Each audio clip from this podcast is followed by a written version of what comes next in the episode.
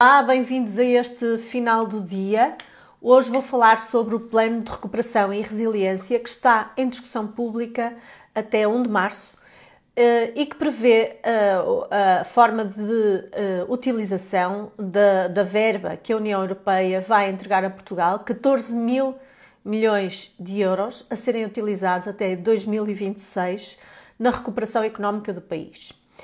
Uh, o, o Primeiro-Ministro tem andado numa azáfama uh, em vídeos promocionais que são publicados no site do Governo, vídeos promocionais a este plano, em que vai explicando como é que o plano vai ser aplicado.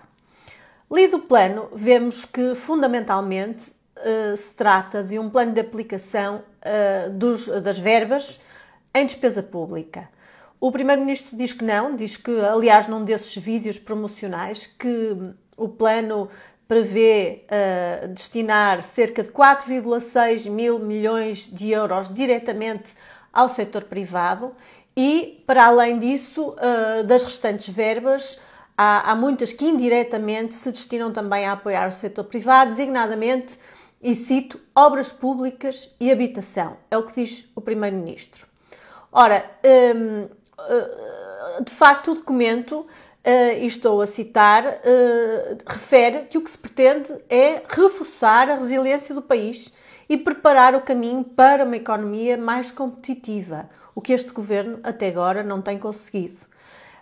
Na verdade, se se fizessem reformas a sério, com a diminuição de barreiras administrativas, regulamentares, fiscais, burocráticas, isto aliado a uma correta e, e adequada aplicação dos dinheiros que aí vêm, poderia, uh, uh, num espaço de alguns anos, diminuir uh, a, a, pobreza do país, tornar o país mais preparado economicamente, com uma economia mais sustentável do ponto de vista ambiental, com um progresso tecnológico assinalável, tornasse as nossas empresas mais competitivas e mais fortes para operarem nos mercados internacionais. É isso que cria riqueza, não é o Estado que cria riqueza, são as empresas do setor privado.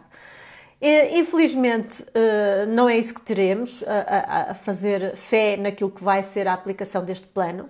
O Primeiro-Ministro quer dar a entender eh, que o programa tem como motor o crescimento do setor privado, mas depois o que verificamos é que o plano se baseia quase exclusivamente em injetar dinheiro para o setor público por exemplo, criando novos serviços, contratando mais pessoal para a função pública. Não está prevista nenhuma reforma estrutural, nem se prevê, por exemplo, aproveitar o pilar da transição digital para tornar a administração pública mais eficiente, eh, diminuindo custos, diminuindo redundâncias, uh, diminuindo a quantidade de recursos humanos necessários para fazer funcionar a máquina do Estado. O que se prevê são mais e mais serviços públicos uh, que a longo prazo uh, teremos que manter e vamos gastar muito dinheiro dos contribuintes na manutenção desses novos serviços públicos que são criados. O plano poderia ser um passo importante, eh, mas infelizmente o que lemos no, documento é esta concentração de apoios a fundo perdido no setor público. Ou seja, a bazuca europeia vai ter impactos no PIB a curto prazo por multiplicar a despesa. Aliás, é isso que o Primeiro-Ministro refere quando, se, eh, quando fala de apoios indiretos ao setor privado.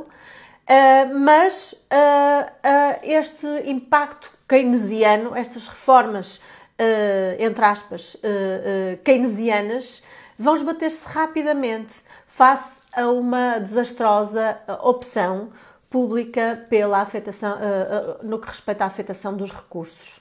Ou seja, aquilo que se projeta fazer é, com esta oportunidade de ouro, é tapar buracos do Estado vai-se despejar dinheiro sobre o Estado, não resolvendo os seus problemas estruturais, pelo contrário, só os agravando a longo prazo, o que significa que vai ser necessário mais dinheiro dos contribuintes para suportar tudo isto.